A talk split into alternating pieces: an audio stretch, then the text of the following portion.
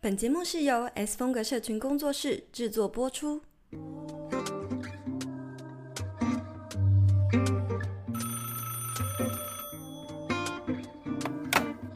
，Hello，听得到吗？有声音吗？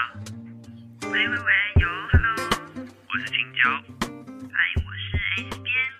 迎回到 Hit Me Up 下班打给我的第八十二集。对了，我们又来到新的一季的主题啦。这一季我们的主题呢，来到了社群依赖。那么上一集呢，我们有先从个人行为来谈论到说社社群上，就是我们个人自己啊，不是社群上，我们自己本身呢，在平常日常有哪一些社群依赖的现象，以及身边的朋友有什么样的行为啊，比如说相机先吃啊等等的。还没听的大家记得点回上一集先去听听。哦，那这一集呢，则是我们要把层次拉高到品牌端啊、自媒体这端啊，还有一些社群的现象，比如说像为了行销或者是经营个人品牌，这些账号呢，都在无意识贩卖什么样子的焦虑？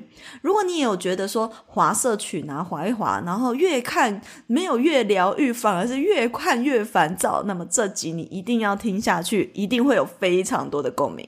在开始之前呢，如果你是我们节目的忠实听众，非常欢迎你五星评论或是分享给你的朋友，也可以到资讯栏追踪我们的 Instagram 账号。我们每个月底都会在线动开放 Podcast 提问，就有机会被我们在节目上念出来哦。好，那终于又有一个新的评论了，怎么累积的那么慢呢、啊？好，我们有一个五星评论是来自钟一千，他说呢，很喜欢 S 边和青椒互怼日常，每次听着听着都会笑死。重点是内容真的很棒，时间长度很适合通勤的时候听听，听到快要变成……哎，我刚刚怎么讲两个听？时间长度很适合通勤的时候听，别字字，听到快要变成忠实粉丝了。等你已经变成忠实粉丝的时候，回来修改一下评论，把那个快要拿掉。到底多难取悦啊！控制狂，真的。OK，好，那我们今天因为要来聊的是关于从社群依赖所延伸出来的这个焦虑感哦。那刚刚讲到所谓的贩售焦虑这个词，可能很多人是第一次听到，不知道青椒可不可以跟大家分享？呃，所谓的贩售焦虑是一个什么样子的概念呢？贩售焦虑，我自己是觉得，呃，它是源自于社群上一些。某一些你可以看到，他不断的提倡宣导某一个观念，然后让这个观念呢一再出现在我们的脑海中，然后一直出现，一直强化。然后让我们渐渐的把这个观念呢变成一个信念，变成是我们的一个教条。那我们如我们就必须得做到这样子的一个信念，自己才是好的，才是值得被爱的。那如果反之，如果你做不到，那你就是不够好的，你就是不值得被爱的。我觉得这样子的一个过程，洗脑的过程，就是一种贩售焦虑。那在社群上常见的就是相关的，就是比如说身材啊、财富啊。那我觉得有一些品牌或者是内容的出发点不同，的确就有可能会引发我们的一些焦虑。好像我不够瘦就代表我不够好，我没赚多少钱就代表我失败。那 真的对这样子，但是我想澄清的一件事情就是，不是人家。提到理财或者是健身、饮食控管相关内容，就是在贩售焦虑，而是刻意将某一个特定的价值观呢强化成为教条。然后一旦我们有了这样子的信念，就是要是我不怎么样怎么这样的话，那我就是不好的。你们也可以想想看，你们是不是也有这样子的信念在心中？那如果有这样子的想法产生，其实我都觉得是呃有贩售焦虑的感觉。嗯，或是思考看看，现在大家可以先回想一下，你拿出手机哈，或者是过往有什么经验，你看到哪些 KOL，或者是看到哪些明星，或者是看到哪些广告做在社群上分享，什么时候会让你产生这样子的感觉呢？那我们后面呢会举例更多更详细的例子。那没错，我也认同青椒所说的，我觉得其实必须要来帮行销这件事情，还是要脱罪一下哦，我们不。可能离开行销这件事。刚开录前，我才跟青椒聊到，就是昨天我在搭我家的电梯的时候，我就发现我被包围了，你知道吗？被行销包围，包含就是有很多东西的 logo 啊，然后还有在电梯间里面贴的那些传单，比如说这栋楼我们正在就是团购，然后或者是有谁有谁要卖房子，有谁要买房子，然后还有人就是宣传那个健身房的东西。我觉得无意识呢，这个团购，哎，什么时候？时候截止，这是一种时间的焦虑。然后呢，那个身材的部分呢，健身房你也会觉得，哎，怎么这这连连邻居都开始去健身，我要不要去健身那种感觉？嗯，好，那更何况是在社群上，资讯这么密布呢？但是行销你不可能离开行销的，所以我觉得适度的宣导、适度的行销，它可以是贩售希望。好，也可以是贩售一种理念，对环保出一份心力呀。可是如果你过度的行销的时候，你就会觉得你用任何不环保的东西都是一种罪恶。那所以过度的强调的时候，它就有可能变成一种迷思或是教条。那这种焦虑通常是源自于让人会以为你没有怎么样会不行啊。那这种没有怎么样会不行，其实我觉得就是来自于越来越趋向于 M 型社会的经济阶的阶层关系。那举凡来说，因为行销就跟消费行为息息相关嘛，所以。尤其台湾社会现在的贫富差距是越来越大的，那我们就可以看到说很多呃新闻啊都指出，就是近年来这些金字塔底层的人就会有那种渴望翻身的一天。我就像最近 Netflix 被骂爆的那部剧，就是也是一类似在演说哦，可他可能诶，他的金他是一个小资女，但是他来到台北打拼，就是为了希望可能会有翻身的一天等等。因此，社群上这些美好，它或许真的是。激励这群人，然后给他们希望，让他们努力的动力，但也很有可能成为别人一个错误的想象，进而有采取不一样的行动，导致不好的后果。那就是会延伸出来一些社会议题，像你不觉得柬埔寨事件有一点像是这种感觉吗？嗯嗯嗯，他们提他们在可能在某公求职网站上面，就是会写说不用任何的。资历背景啊，然后不用那个什么年资啊，你就可以到海外工作，获得一个高额的收入。所以很多人就是会因此向往，然后就愿意去去这样子的地方工作。这样，而且他也是从，其实他也不不不是求职网延伸出来的问题，他其实是他其实是一个很深入社群的东西，他都是在 FB 社团发酵很多的，比较多的，哦是哦，所以我觉得。对对对，他当然求职网也有 PO 这些东西，可是很多都是 FB 的社团啊。我在很多那种接案或者是呃求职的社团里面，那我都常常会看到有一些人会在里面去分享哦，他真的出国然后赚很多钱，他用自己的亲身分享，然后去吸引更多的人去加入，哦，用那种第一视角吸引你，所以这也是一种。我觉得他是刻意营造的教条，不过有时候广告或是自媒体人很有可能是无意识的，所以如果你今天是经营自媒体，到最后我们还是会一起来反思一下自己要怎么样才不会成为那个贩售焦虑的人。嗯，听到这些案例呢，其实你就大概呃从柬埔寨这个例子就可以听出来，其实行销基本上就是先抓住人性的弱点，比如说你害怕穷，你害怕呃跟不上别人，然后你想要。就是变得更好，这其实可以是优点，可以是弱点。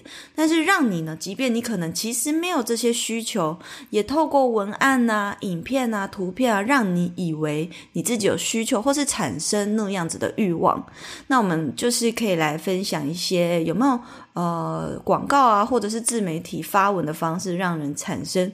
一种错误的憧憬，或衍生出焦虑。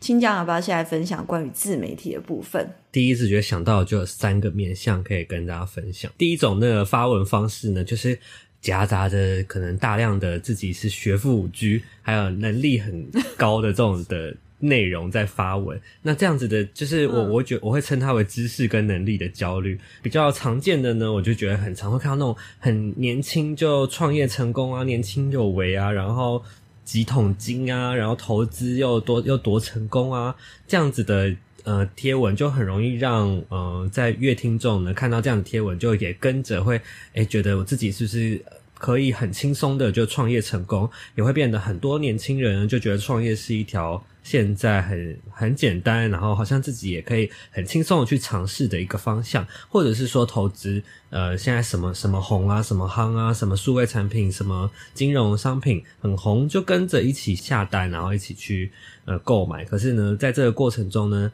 你其实是没有，你其实是没有用自己的，就花自己的力气去实证、去研究，然后去。呃去学习的这个过程，你就只是单纯的看到了这样子的贴文，而感受到觉得哇，他们都可以，那我是不是也也要这样做到？如果我不做到的话，那我是不是就落落后了？我是不是就是不好的？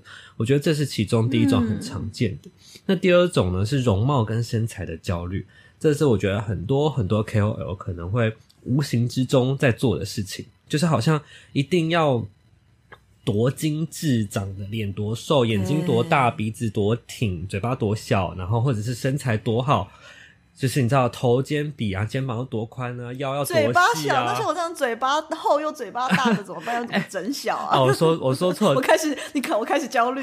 没有没有，近期好像是嘴唇很厚才是趋势，是不是？对，就是其实这种趋势都是大家在。不断的在形塑的，在形塑这个世界，让我们想要觉得什么样是好的，什么样是不好的。那我们逐渐，我们价值观被统一的过程中呢，就觉得我们我们能看这个事件的范围就越来越限缩，越来越觉得说好像就是这样子才是好的。那如果我不做到这样子的教条，我就是，我就跟不上大家，我就是没有什么价值。所以我刚刚讲容貌跟身材焦虑啊，也会导致很多人就是，嗯，可能用很激进的方式去减肥啊、瘦身啊，一天只吃苹果度日，每天都吃苹果而已，或者是说想要让自己改变去整形这件事情没有什么不好。可是呢，在呃一个可能我觉得是大家年纪还越来越小，然后没有一个经过一个合理的去判断这件事情到底。对对对，判断自己到底需不需要，然后有没有能力负担，有没有能力去接受、承担风险等等等等的一些思考。嗯、如果是没有做到的话，就贸然的去行为的话，去行动的话，我觉得都是呃被贩售焦虑的一个结果。或是他跟风，就是说我想要像谁的脸，然后导致他 就整了一个别人的脸，对对对，也有可能。这也是一个拿着照片、嗯、拿着 KOL、拿着明星的照片去。去找整形医生嘛，这种，或者是最后一种，我觉得也非常非常常见的，就是财富焦虑。这也是我觉得在社群上真的好常好常看到。对，就是你会看到很多炫富的一些贴文。嗯、炫富，我觉得是一个我们个人主观的的感觉啊。但是你可以看到很多人可能是拍照的时候不经意的。哎，露出他车钥匙的那个啊 logo 啊，或者是我觉得那那个都超好笑的，不知道为什么，就是贴文都超爆笑，故意拿着菜可以还假装，对对对，然后或者是手握方向盘，你知道方向盘上面一定也会有 logo 吗？有 logo，对，然后要不然就是什么拿着新包啊，新新的包、新的手机啊，这样子去。就是在炫富的一个过程嘛，或者是新的球鞋，或者是限量的东西，在这个过程中呢，大家也会觉得哇，好羡慕他有这么这么最新的东西，我也好想要的。这样子的过程中呢，越来越多人是宁愿负担这个大巨额的卡债，他也要去买到，然后让自己过上这样子的生活，嗯、然后也要 po 到现在动态，再进而产生你又去贩售了更多的焦虑。所以呢，我们在这个社群这个坑上啊。同时，我们在被贩售焦虑，嗯、但殊不知，下一秒你可能也在贩售别人焦虑。我觉得我们就是大家就是互相卖来卖去。哎、欸，不要说自媒体，其实我觉得听众大家，如果你其实有时候我们在社群上分享东西，你很有可能也正在对你的朋友贩售焦虑，只是我们不知道。对对，就像就是哎、欸，我我最近看到一个呃 YouTuber 很可爱，一一个新的 YouTuber 哦，我忘记他叫什么名字，但是是一个女生，然后她在 diss 就是我刚刚说在 Netflix 上被骂的很惨的那一部剧，然后她就在讲说。台北的女生，她就是有一点反讽了。她说：“台北的女生，你都演错了吧？我们是那种庆生就要去 motel 还是去 hotel，后面要摆用气球摆着大大的 Happy Birthday 的那种人。”就她是用一种很浮夸反讽的方式在呛那部剧了。那。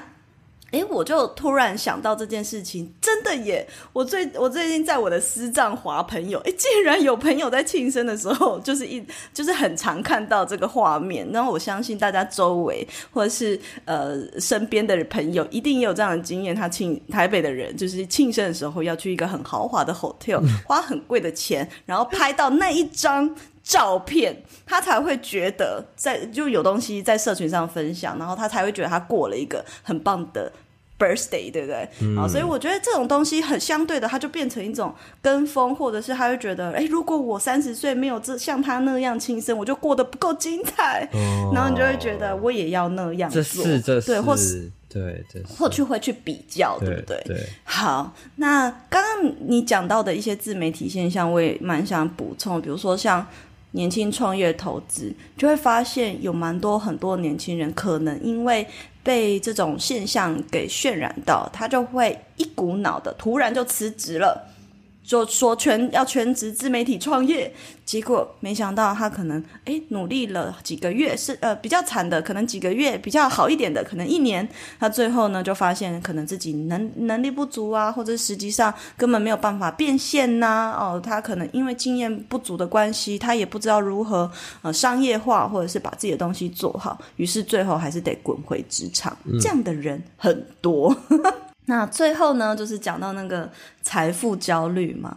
你有讲到，就是说有很多人，就是他因为炫富的关系，像刚刚我讲的那个生日 party，这也是一种花式炫富哦。那就有很多人也会想要跟风，比如说为了买名牌名车，然后什么样的东西，但是在他对自己的认知不足之下去跟风的时候，就会产生。呃，所谓的卡债或者是负债，那我们以前常听到月光族，现在则是有月富族。月富族是负向的负，也就是说他会先买了这些东西，只是为了要在社群上分享，或是为为了被别人看见他拥有这个东西。那所以呢，他就会用下个月的薪水，或者其他根本没有存款，他会用下个薪水去补那，永远都在用未来的薪水补那个卡债。因为卡债它是一个月后才扣嘛，对，所以他就是一直没有没有没有存款。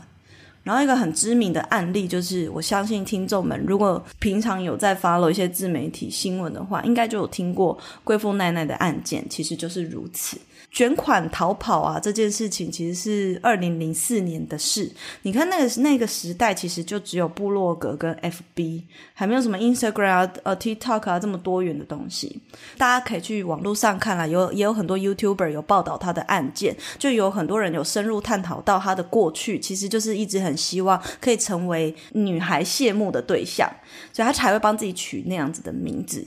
然而呢，其实他可能在社群上分享那些名牌的东西。就是像我刚刚讲的，他用卡债去买来的，他总他可能就是没有经过会计，或者是没有在做账，但他总是会说：“诶，我反正我下个月就有个十万进账，有一个业配来了，我可以先买什么东西。”然后他就先刷卡，他也不管那个雪球呢，就越滚越大。然后后来还有就是应该是骗粉丝钱吧，或是骗会员的钱，反正就卷款十亿逃跑。大家有兴趣的话，也可以上网搜寻。自己听完，然后我刚刚分享完这个案件，你有什么样的想法？我觉得好强哦，居然可以卷到十亿耶！他的粉丝，他的粉丝，然后你开始去研究他怎么做，是不是？他的粉丝财力好雄厚哦，而且就是很信任这个人耶。嗯、就是虽然他做这件事情可能有很多值得讨论、商榷，然后可能是我们要避免的地方，但不得不说，那他这样子做个人品牌，当初在做这个自媒体产业，算是。有一部分算是很成功诶，他的粉丝非常的就是支持他诶，我就是在觉得也是有值得学习。对他而言的成功，因为他可能目标就是要卷款这十亿，那可能那是他的成功方程式，但是对对对，这这可能不符合一般的道德标准吧？没错没错。对啊，你知道吗？你怎么会讲的一副好像你在羡慕他？哎，快点快点，那个警察要关注你。你是一个很有创意、有想法、想要玩社群却又找不到伙伴一起经营的自媒体创作者吗？PPCC 创作者爆米花计划开放招募啦！这个脸书社团可以让彼此互相激发创意，还有灵感，一起创作。每半年会有一次大型聚会，每年呢更会一起玩不同的社群串联活动，共享流量，凝聚社群力量，让彼此有更多的机会被看见。现在就立刻点击下方链接，查看加入方法吧。那刚刚讲的其实都是自媒体类型嘛，未来分享一些品牌端的。其实品牌端的呢，最容易看见就是创造一种让你以为拥有这项产品或服务以后，你就可以大变身的错觉，或者是说世界就会和平。你记不记得以前电视广告就有这句话？好像你拥有什么钻戒，还是拥有什么，世界就会和平之类的。好，那相反的呢，他们就也会强调，如果你没有跟上，就会可能导致什么样不好的后果等等的。可是我们有讲到啊，其实行销不是一些不是一件坏事嘛。如果你是刚刚好就是在贩售希望，或是贩售什么呃一个向往，比如说印象很深刻的像美发或护肤类型的广告，嗯，你就会看到 B 开头洗面乳，每个洗完都变男神，然后每一个牌子的洗发精呢，洗完了都变女神。我觉得这个下意识。观众一看就知道啊，那个不头发怎么可能那么光亮又滑溜？就是你也不会洗完，然后没有变光亮滑溜的时候，你就觉得被骗嘛。你就是因为你知道这个都还是在贩售希望的程度，哦，可是有一些到焦虑的程度，我觉得。比较经典的来讲，就是当健康饮食这些开始流行之后，跟健康饮食相关的品牌或店家或者是餐厅呢，就慢慢的，它都用的文案都会让人产生一种焦虑感，甚至呢，嗯，就会觉得有一些特定的食材还被炒作到很高价，就例如说洛梨。因为像我长期住在国外，然后尤其又是住在洛梨的最大生产国墨西哥，然后那时候因为洛梨对我们来说就是平民的食物，然后超级便宜，然后光是买到洛梨这件事情就是超级简单，就是日常就一直在吃这个东西。后来我回台湾的时候，刚好那个时候健康饮食就也正流行，我就发现奇怪，为什么洛梨那么贵？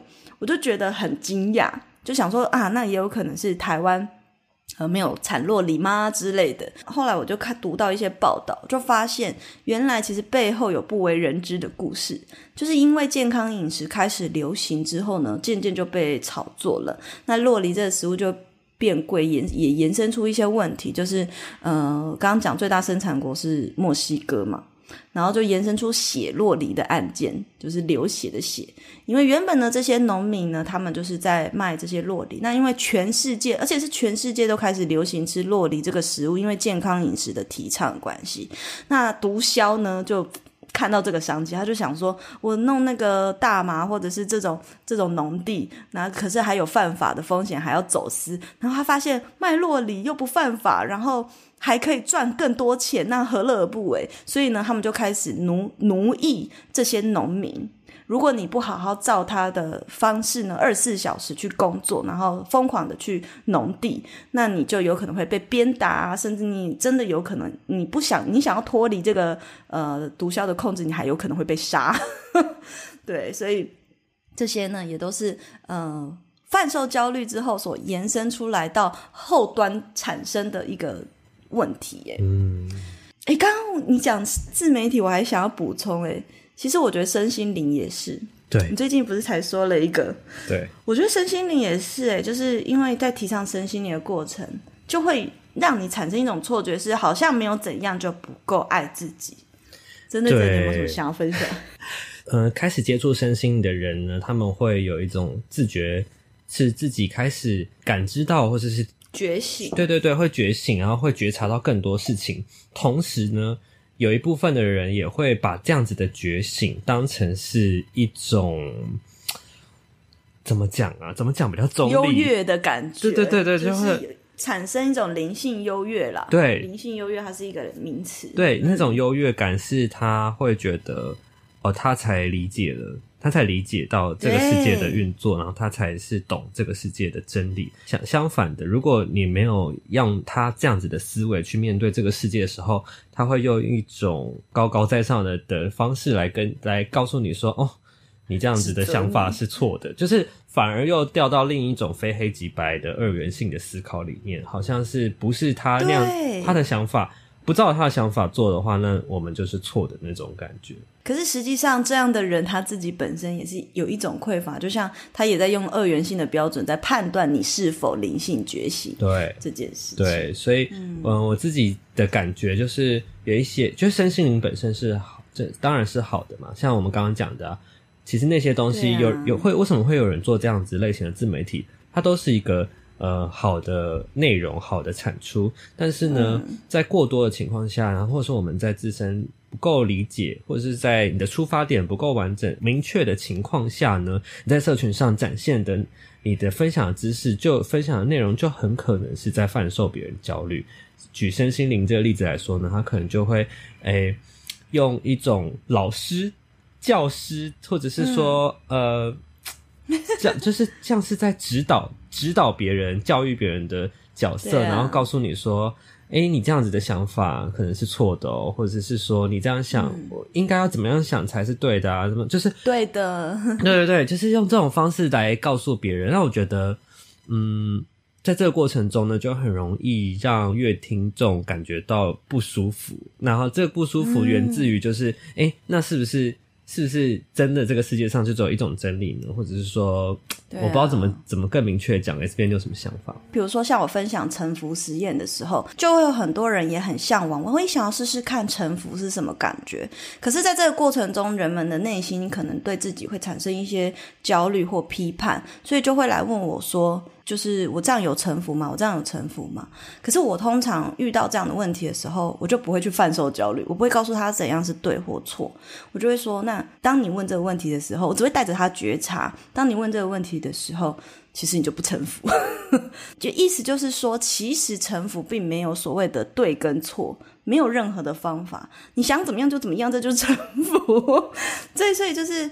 呃，就像我有一篇贴文讲了嘛，诶，那最后那个臣服实验作者还推出一个臣服实验的课程，我就觉得很诡异。那到底那个是服从还是臣服呢？大家要自己去思辨。所以我觉得灵性觉醒它是一个自我觉察过程，它不是一种，它没有 rule，它没有规则，它不是一种对错的东西。嗯嗯，对对对啊。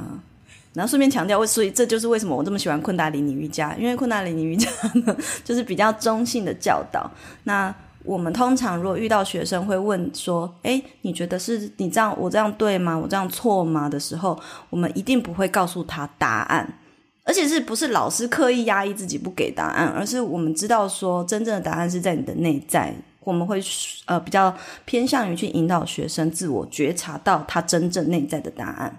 OK，好，那这就是关于刚刚讲到啊品牌端啊自媒体的一些贩售焦虑的现象。现在我们也可以。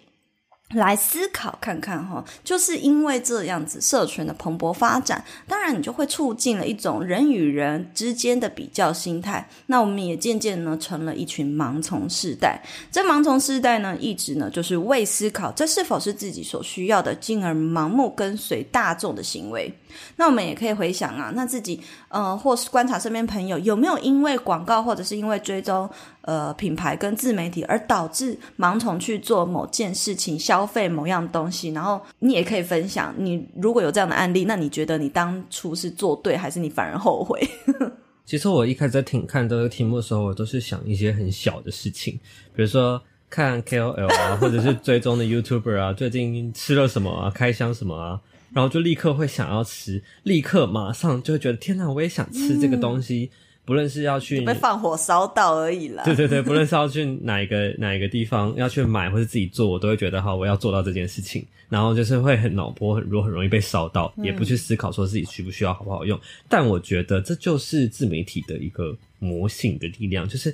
就像我我们就是在追求，在养出铁粉、脑粉，不论你做什么，大家们都会买单嘛。那其实这样子反向来说，对粉丝来说，这可能就是一种贩售东西。但是贩售什么不确定。如果今天假设他是在贩售一些价值观的话，你就是要照着他的价值观去做的话，嗯、那这会变成一种焦虑来源。今天如果一个 KOL。一直不断的跟我分享，就是我已经很喜欢这个 KOL 了，然后他就跟我跟我分享说，海外工作，比如说他现在在海外工作的生活有多好多好，然后就是让我可能也逐渐觉得，哦，在台湾工作，你在讲是我吗？没有，不是你了。你又没有在说海外工作多好，你从来没有讲过吧？哦，也没有，我从来没有讲过。对对对，他可能会，我随便举例，就说多累。我随便举例，就是他可能就是会不断的分享在台湾工作的环境有多差，在海外有多好啊，然后有就是对未来，就是他们在工作外面那边在那边工作三年，等于我们在这边十年啊，这样等等的这样子的，一直在告诉我们，只有这条路是好的话，那我可能 maybe 也会去改变自己的价值观，去。去盲从这件事情，那这件事情到底适不适合自己呢？就是会变得没有判断能力啊。所以你的实际经验也就只有小小的事情就立马去买来吃这种事情。因为因为我觉得我我好像啊，其实真的要比较没有盲从。有啊，其实我有啦。健身的部分算是吗？是，我觉得我就是觉得我自己内心就被有一个教条，就是觉得一定要有怎么样的身材，壮或者是一定要怎么样子的训，就是训练最一定要 有乳沟。对 对对，我就是觉得一定要变成那个模板，然后才会才是。好了才是有价值的。对呀、啊，大家我要讲哦，那每次青椒给我看他的模板，我都觉得太夸张了，有必要练到那么壮吗？我就觉得那不适合他、啊。我心里也知道，这就是这就是一个教条，不是每个人都有需要的价值观。但是我就是，是就想要 follow，我已经把它刻在我身上，你知道吗？我说我还我已经他已经在我内心之中。那你要不要把六块肌也刻在身上？刻起来吗？用那个美工刀。用缝，像缝双眼皮一样，可以把它缝开。好可怕、喔！那你皮也要够松才有办法缝啊！哎、欸，我们怎么开始认真在讨论这种无聊话题？好了，这是我我觉得，其实健身或是说身材焦虑，我是真的真的有的。那我也是被。但是你觉得你这这件事做对，还是是后悔的？我即便知道说。我其实我可以中性的去思考，说这不是每个人都一定要追求，它不应该是教条，但是它对我来说就是我很想要达成的一件事情。就我可以理解它在我心中变成一个教条了，嗯、我被贩售了，但我还是在这个锅子里。就也有可能变相的是说，如果你是健康一点的心态，你就可以觉察到这是教条的时候，然后你觉察到自己还是很渴望，那你可以把那个当做是人生的一种挑战了。对呀、啊，对，我觉得这样就蛮正向。对，所以前提是你有没有认知到，这是一个你可以选择去努力的一个面向，而不是他你做不到你就一定是多差劲的一个人。我觉得有这样子的认知抓回来，应该就是相对来说比较。哎，那你觉得 iPhone 十四 Pro 是不是有贩售到焦虑给你，还是还好？我觉得还好。你要去抢，我看到你去抢啊，这也是一种焦虑感吧？不会怕抢不到吗？因为我已经订了啊，所以如果我真的抢不到，就是十月底会，十月底一定会寄到。十一月，嗯，对，所以我只是觉得，不然我就试试看，因为毕竟老 K 都贩售焦虑，然后都 抢给我看了。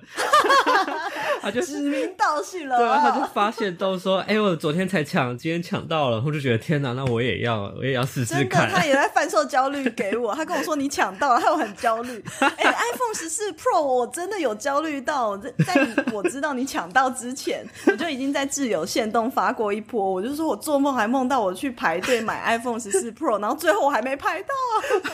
我有看到，所以我选择了没有跟你说我在抢这件事情，我就觉得到时候那就是。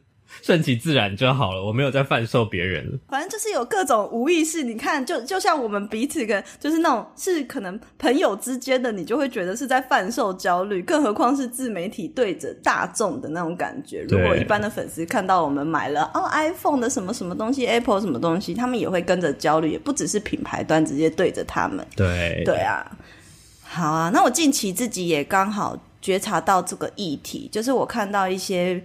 比前阵子我也有在自由的限动分享，但我后来就是哎、不是自由啊，就是公开分享。但我后来就自我放弃。但是我那时候有觉察到自己的这个议题，就是我看到一些比我年轻的晚辈呢，都非常的努力。那这个努力呢，举例来说，就是比我花更多的时间研究资料，然后更多的时间在进修，更多的时间在花在创作。然后非常的努力产出诶，而且有的人还日更还是怎么样的，嗯，似乎呢这些人呢一天一整天都停不下来。可是到最后，我就当然还是会，我知道我我就是因看到了这个现象，我就会开始去思考，诶，结果反观自己，我竟然只是是一个躺在沙发滑这些东西的人，然后或者是看反观自己怎么一整个月都在国外玩呢？啊？然后就开始有一点责怪自己是不是不够努力。开始就会想，哎，那我是不是应该也要去干嘛干嘛干嘛？但是手机一放下，就会觉得，哎，我看到的其实就是过去的自己啊，我以前就是这样子努力过来的啊。那我现在的自己本身就是有资格享受这种自由，我何必绑架自己？嗯，所以我觉得，嗯、呃，也是因为平常的身心灵的提升，或者是回常常就是训练自己的心智，我才能够像一般人一样，就是很快的回到自己的中心的内在。所以我觉得，无论。别人是不是在贩售焦虑？如果你自己对自己的认知够强的话，你根本那些焦虑碰都碰不到你。对，嗯，真的。好，那最后呢，来到节目尾声，我们就也可以稍微来思考一下。毕竟呢，我们是自媒体人，我们要不要来自我反省一下，自己有没有无意识做了哪些贩卖焦虑的事请教也有，我也有，我在贩售我的美貌，这样。哦，真的，大家都说哈，我到底要怎么样跟青椒一样美丽？不要接这个梗好不好？你这样反而反而让我很难下来了。好了好了，你的脸红了，害羞个屁啊！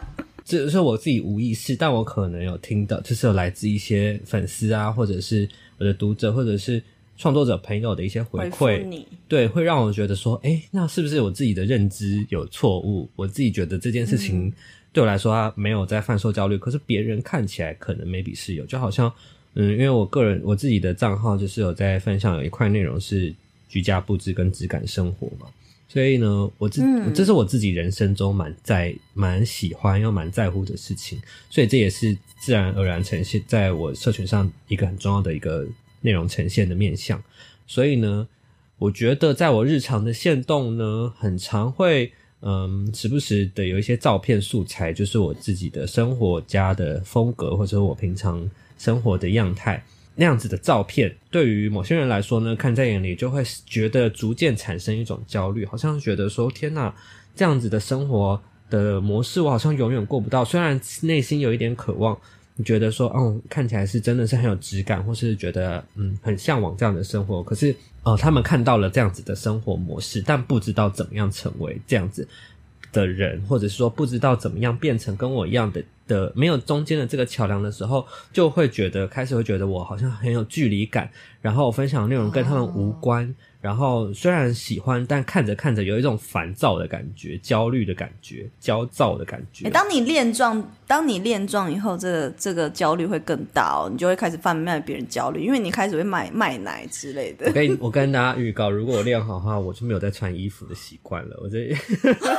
我衣柜衣服就要丢掉，大家就是可以准备，就根本没有在，那我根本没有在我跟你出门的时候，我都要帮你带被子，把你包起来。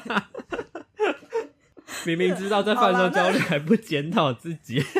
对呀、啊，还还在说你要脱衣服了，笑死。对我，我觉得是这样子。我觉得我们最后，我最后可以再来说，那为什么会有这样的结果？那 S 编可以想分享看看，那你有没有分反受焦虑的经验？这样。嗯有啊，我觉得我自己其实当然某种程度一定是有的，而且也借由今天这个探讨呢，更加的再反省自己一下。那当然就是说，呃，比如说像是数位游牧，像我就觉得可能前阵子我出国玩，然后带大家，呃，我觉得对某些人来说，其实我收到非常大量的私讯，都是说很谢谢 S B N，在我们现在还没有办法出国的这。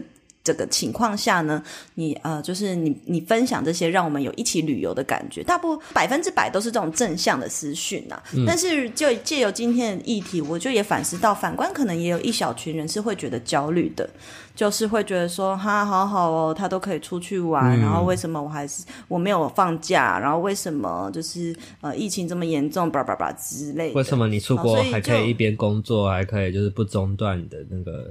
对呀、啊，比如说像数位游牧这件事情，是不是就会觉得是一种焦虑感呢？对，对。好，那再来呢，就是也有，比如说像，因为我是个人品牌的社群事业顾问嘛，所以我就也觉得，当然也会提倡大家去经营这个个人品牌。那我觉得过头的时候，就有可能会变成是在贩售焦虑。比如说像我们讲到的。有些人就会跟你讲，做个人品牌，你就是会赚钱，你一定要来做个人品牌创业。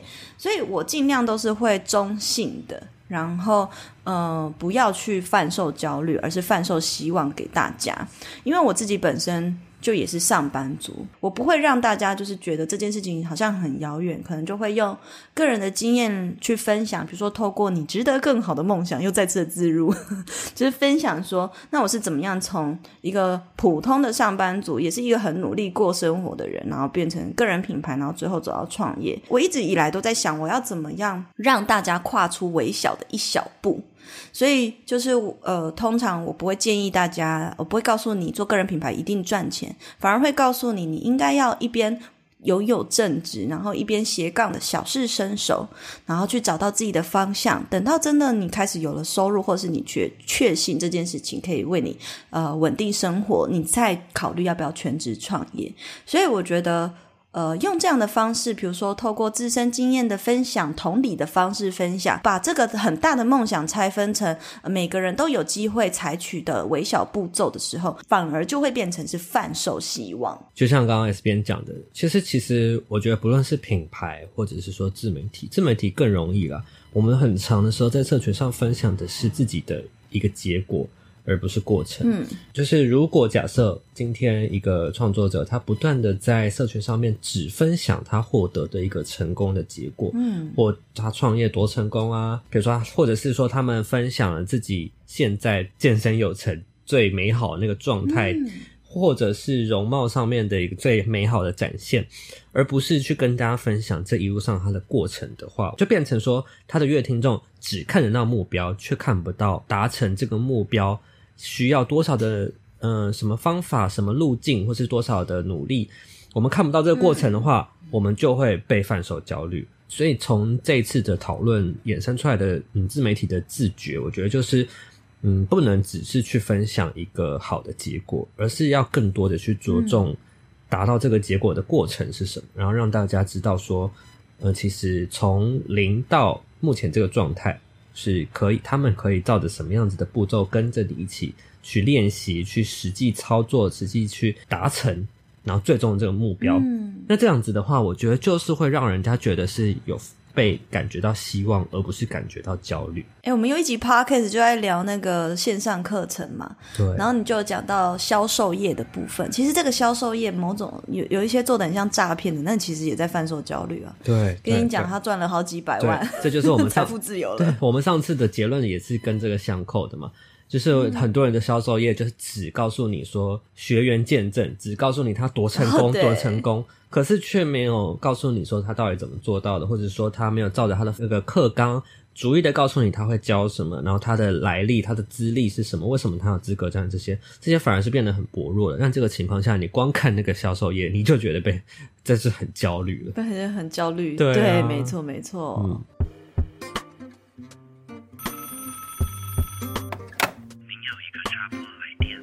好啦，接下来来到节目的最后呢，那我们照惯例呢，有在呃现实动态开放投稿，我就问粉丝说呢，哎，那你在逛自媒体的时候看到哪一种内容呢，反而让你就是没有很轻松，反而还有一种焦虑的感觉？那我给大家四个选项哈，就是 A 看到别人又去学了什么，B 看到别人创业赚了多少钱，C 看到别人整天出去玩，然后 D 就是其他。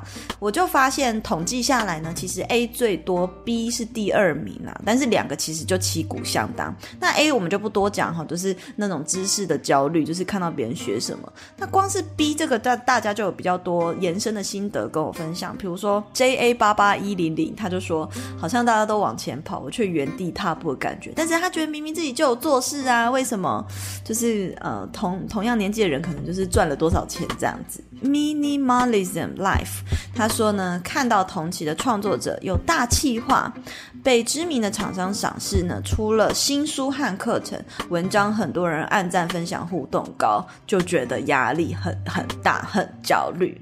那还有一位呢，是他不是创作者，亚楠一二三，他说，还、现在呢还在就学学生，竟然呢就吃的、用的、住的比一般上班族还好，好像真的很多这种，很多这种。很多大学生呢、啊、高中生都身上都精品。其实我们有收到非常多延伸的分享，但是呢，竟然我刚打开来看，有出现一个就是与大家不同的答案的。就是每个人都是有被贩售到焦虑到，但是有位同学 C 七一九一零零，他就说其实都还好诶，我觉得都看得很开心，是不是跟自己频率状态有关呢？诶，没错没错，其实这就是跟我们刚刚前面我有稍微提到的一个结尾。呃，其实不管如果你今天心智够强，或者是你对于自我的认知和自我觉察是很足够的，你知道你需要什么，你知道你根本不需要什么，你就不容易被这些资讯讯给动摇，或者是而感到焦虑。嗯，但这是要一个非常高的、非常非常高的的境界。对对对，我我该怎么称呼这一位大师呢？好可爱哦！好啦，那我们今天的节目尾声就到这里啦。不知不觉呢，也聊了非常的多。如果你有共鸣的话，也欢迎呢五星评论告诉我。除了我们喜欢听我们互怼，还喜欢什么？好，那我们就下一集见喽，拜拜，拜拜。